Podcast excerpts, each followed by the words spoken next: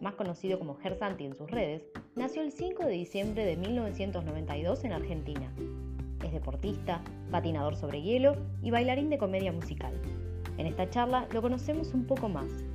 Nos cuenta cómo se decidió por este deporte, lo que más disfruta, los prejuicios que existen en nuestro país, las puertas que se le abrieron y los desafíos que se le presentaron, como por ejemplo el de pasar de cuchillas a ruedas.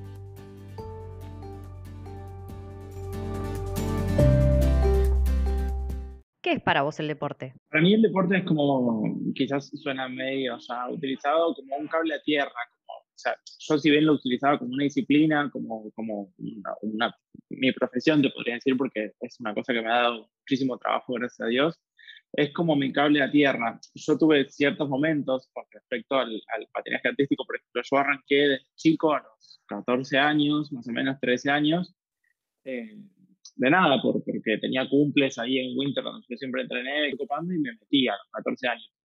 Y gracias a empezar patín, desde la escuela patín me mandaron a estudiar algo de danza, y es como que me abrió un montón de puertas, porque terminé haciendo una carrera de comedia musical entera.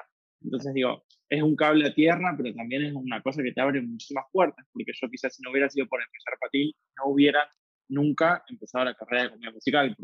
Si no te voy a mentir, yo con respecto al patinaje sobre hielo tuve un momento eh, que como que perdí el foco eh, porque ya lo estaba haciendo eh, muy estricto y con, o sea, siempre súper responsable, pero me estaba poniendo objetivos que capaz me terminaban jugando en contra, porque decía, bueno, yo tal mes quiero tener esto, para tal mes esto y tal mes lo otro.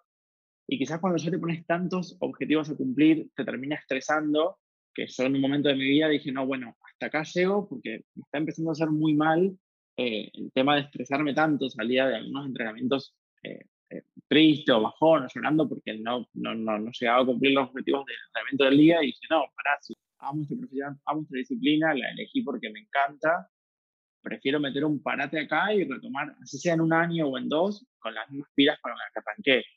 ¿Era una presión que te metías vos o, o que también te, no sé, los entrenadores, digo, no, no, siempre la presión, siempre la presión fue mía en los entrenadores, siempre tuve la, en realidad yo siempre entrené con una sola misma persona, eh, que bueno, es una de las eh, eh, profesoras que hay en Winter, que en realidad es como la que maneja todo y ahí vienen los diferentes niveles. Bueno, no lo digo por una, jerarquía, sino porque siempre entrené con, con, con, ella, que es la que gracias a Dios me agarró y me impulsó más que nada en esto. Eh, no venía por un lado de presión de, de, mi entrenador, sino de presión mía, de que yo, bueno, ya quería sacar. También tuve algo yo que cuando arranqué, eh, bueno, me agarró ella, te digo, Silvia se llama, eh, y empecé a entrenar muchas horas por semana, muchas horas por día, casi todos los días de la semana. Entonces es como que tuve en sí un avance muy rápido, porque fue como todo muy intensivo, eh, y llegaba un momento que, por más que entrenaba todos los días, el avance, obviamente, por la dificultad misma del deporte, era ya como un poco más lento. Entonces yo, por así decirlo, me acostumbré a que todo sea rápido y el momento, y esta semana esto, bueno, sí, ya me salió porque, claro, entrené cinco horas por día, los cinco días de la semana. Claro. Entonces, también ahí fue como un juego mío mental de decir, pero ¿por qué ahora no me sale si antes todo me salía rápido? Y era capaz de tener la capacidad de entender que ya me estaba como metiendo en un lugar súper eh, complicado, o sea, ya más avanzado, por así decirlo, del deporte, y que tenían que entender que capaz eran otros tiempos lo que tenías que esperar, lo que tenías que respetar para dedicarle a eso. Nada, fue que también yo era un chico en ese momento y bueno, nada, tenía también la carrera de comedia musical en la cabeza, eran muchas cosas. Dijo, bueno, no, meto un stop acá, eh, recapacito un poco y nada, vuelvo con, con, con mayor energía. ¿Cómo fue tu encuentro con el patín? ¿Hiciste alguna actividad antes? Mucho natación y después sí hice muy chico equitación.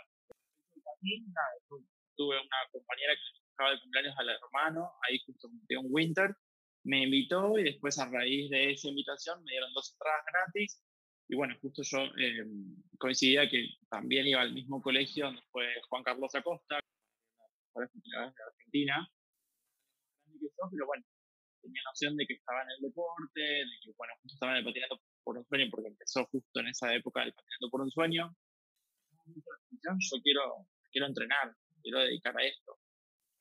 Como que sí o que no, porque también es un deporte bastante caro, comprar los patines, las botas, las cuchillas, es algo que vendía muy caro.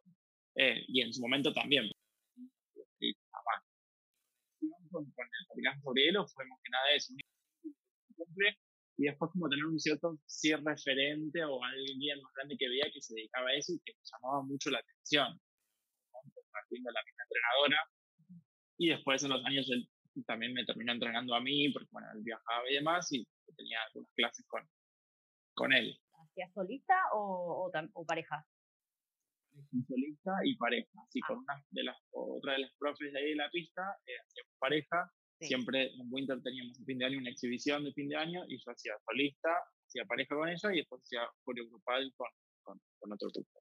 tenés que hacerlo con alguien que conozcas mucho porque ya cuando empezás a hacer trucos y demás que requieren mucha conexión, tenés que sí o sí conocer a otra persona para saber mínimamente la relación que puede tener ante cualquier cosa. Eh, no puedes decir, bueno, ay, te conozco, patinas lindo, patinemos juntos. Dale, arriba. No, porque no sabes cómo, si esa persona va a tener miedo o no, o qué puede llegar a pasar. O sea, hay que tener cierta conexión, respetar la conexión, respetar los tiempos y con el tiempo ir probando cosas cada vez más cosas. Eh, porque cuando te quieres dar cuenta tenés una persona por arriba de tu cabeza en una sola mano. Quizás sí tenés que tener respeto por esa persona que está arriba de tu cabeza porque hay que tener los pies en la tierra, sos vos. Más lindas que me pasó a mí relacionado con el patinaje sobre hielo, eh, hice un show para Argentina Patina sobre Hielo, que es un show que se hace en el Luna Park. Eh, que bueno, nada, me tocó hacer pareja con David Guerrero y era una persona que fue un día a las 7 de la mañana, tenemos ensayo, hola, ¿cómo estás? Pum, arriba. Y dices, ah, no, o sea, no te conozco. Decir que ella es una bestia y es bailarina y se sabe ubicar perfectamente, pero así como me pasaba con ella, puede ser con otra persona que obviamente tengan conocimientos, pero no haya conexión y no, no, no, hay trucos que no se den de un día para el otro. Obviamente es un show, tiene dos, tres semanas de ensayo, que no es mucho en sí, eh, pero como te digo, hay que tener, o que justo tengas la suerte de que coincidas un montón, o, em, o nada, hay que tener cierto, respetar cierto tiempo para que se puedan hacer las cosas y que salgan bien. ¿Cuál es tu salto preferido? el salto preferido, el Axel. ¿A qué edad lo sacaste? Eh, no, creo que lo saqué a los 15, al poquito ah, tiempo. Al toque. Sí, la verdad es que sí. Y creo que es, o sea, es mi preferido porque siempre que vuelvo a patinar, siempre que he estado algunos meses sin patinar o un año y medio, que es lo máximo que sin patinar, entraba y decía, ay, no me va a salir ni ahí. Y lo volví a intentar y me salía en el momento. Es como el salto para mí más noble que el cuerpo no olvida. Eh, hay diferentes, otros saltos que son de pique y demás.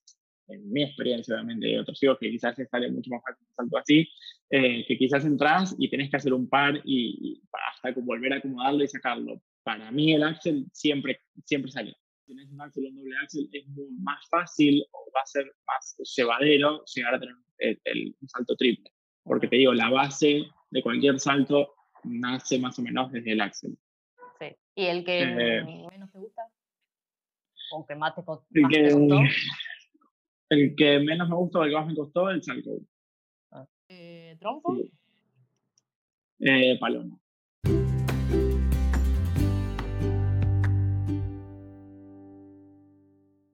Me comentabas que tus papás te apoyaron en este deporte, pero ¿sentías algún prejuicio en tu entorno? Sí, la verdad es que por parte de mis padres tuve apoyo porque ellos siempre me apoyaron por el lado del deporte. Eh, en este sentido, yo ya era un poquito más grande y ya como que se notaba más la inclinación a una cierta elección, sexual que no tiene nada que ver y que no va ni ahí de la mano con el deporte que uno elija, porque hay muchos deportistas patinaje sobre hielo masculinos que tienen su pareja mujer y no son homosexuales, como también hay gente que sí, es decir, puede ir de la mano o no. Hay futbolistas que es un deporte que está muy, entre comillas, puesto para los hombres que también son homosexuales, es decir, para mí no tienen nada en absoluto que ver. Pero bueno, en ese momento, sí, a mi edad, a mis 14, 15 años, sí tuve apoyo de mis padres, era como que se notaba que había una cierta mi atención porque empezaba este deporte, y sí, en el colegio, sí, fui como medio eh,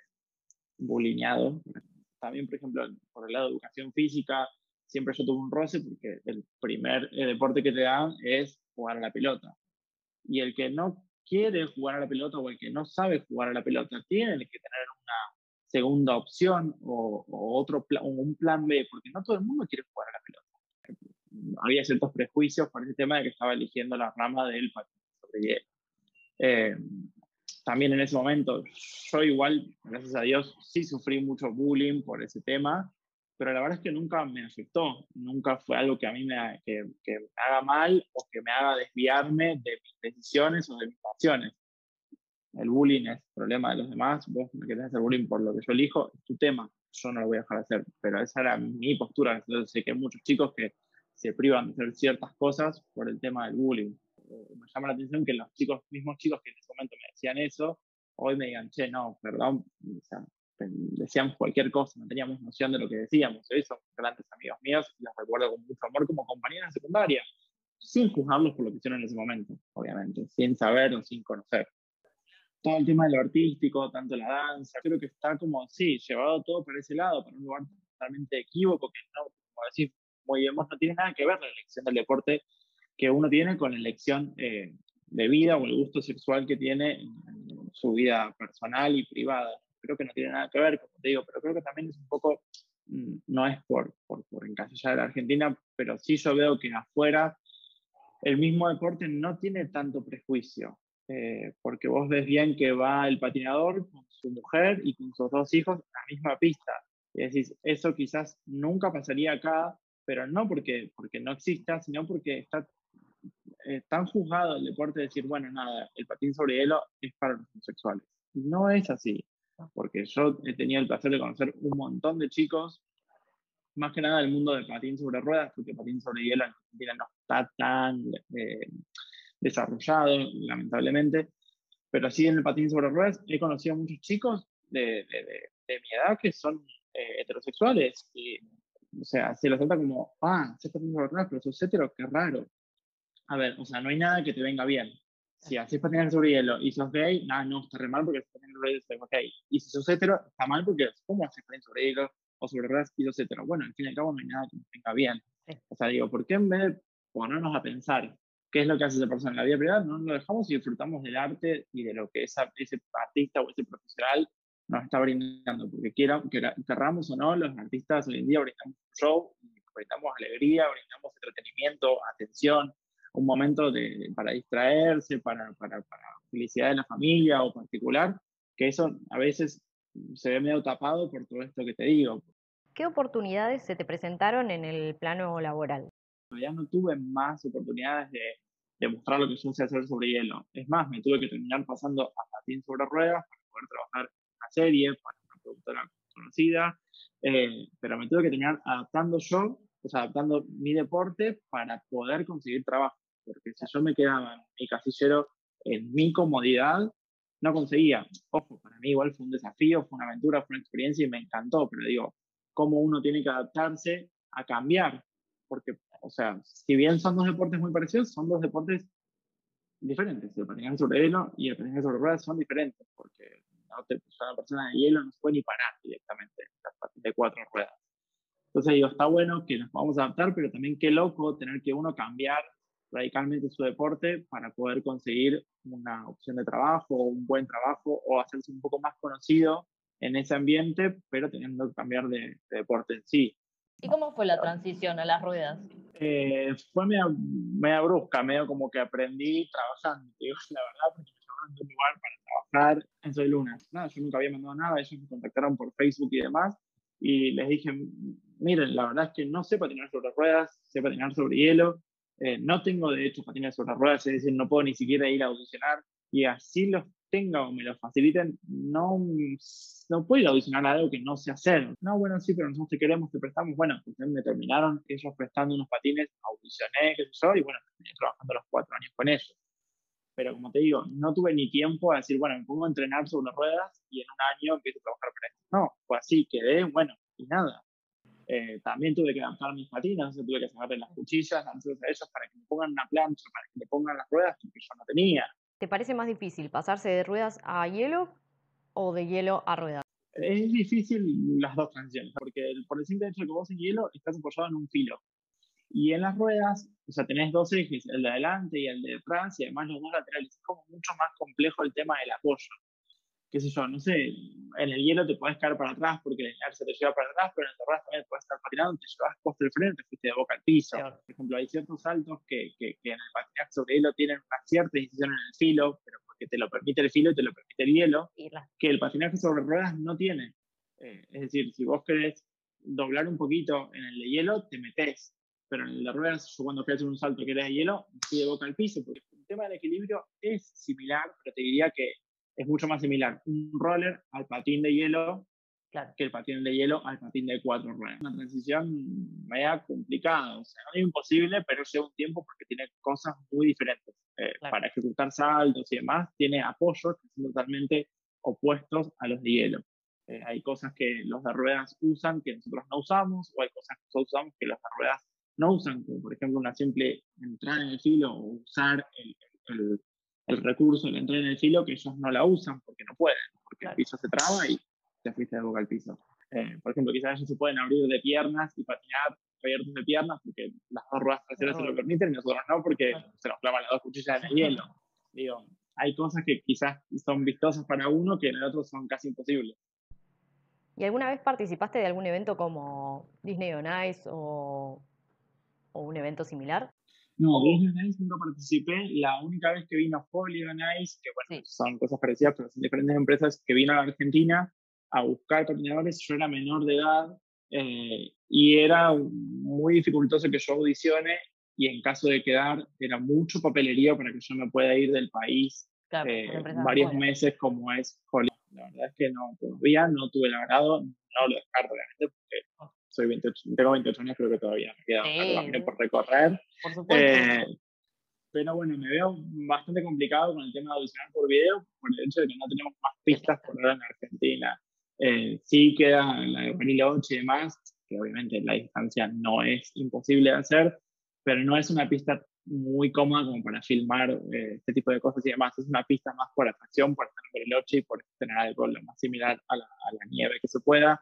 Eh, pero digo, no es que puedes ir a filmar ahí cosas para audicionar y mandar. pero como digo, nunca digas nunca, es algo que sí está fuera del país, que si bien no están viniendo a buscar artistas, se puede llegar porque ellos te dan mucha facilidad de, de audicionar por video y demás, y en caso de que, bueno, llegues, obviamente ellos te llevan al exterior del país o vienen a audicionar para algún crucero o demás, cuando, bueno, todo este tema de la pandemia pasa y se reanude todo. Eh, sí, la verdad es que mi idea es trabajar para, para, afuera.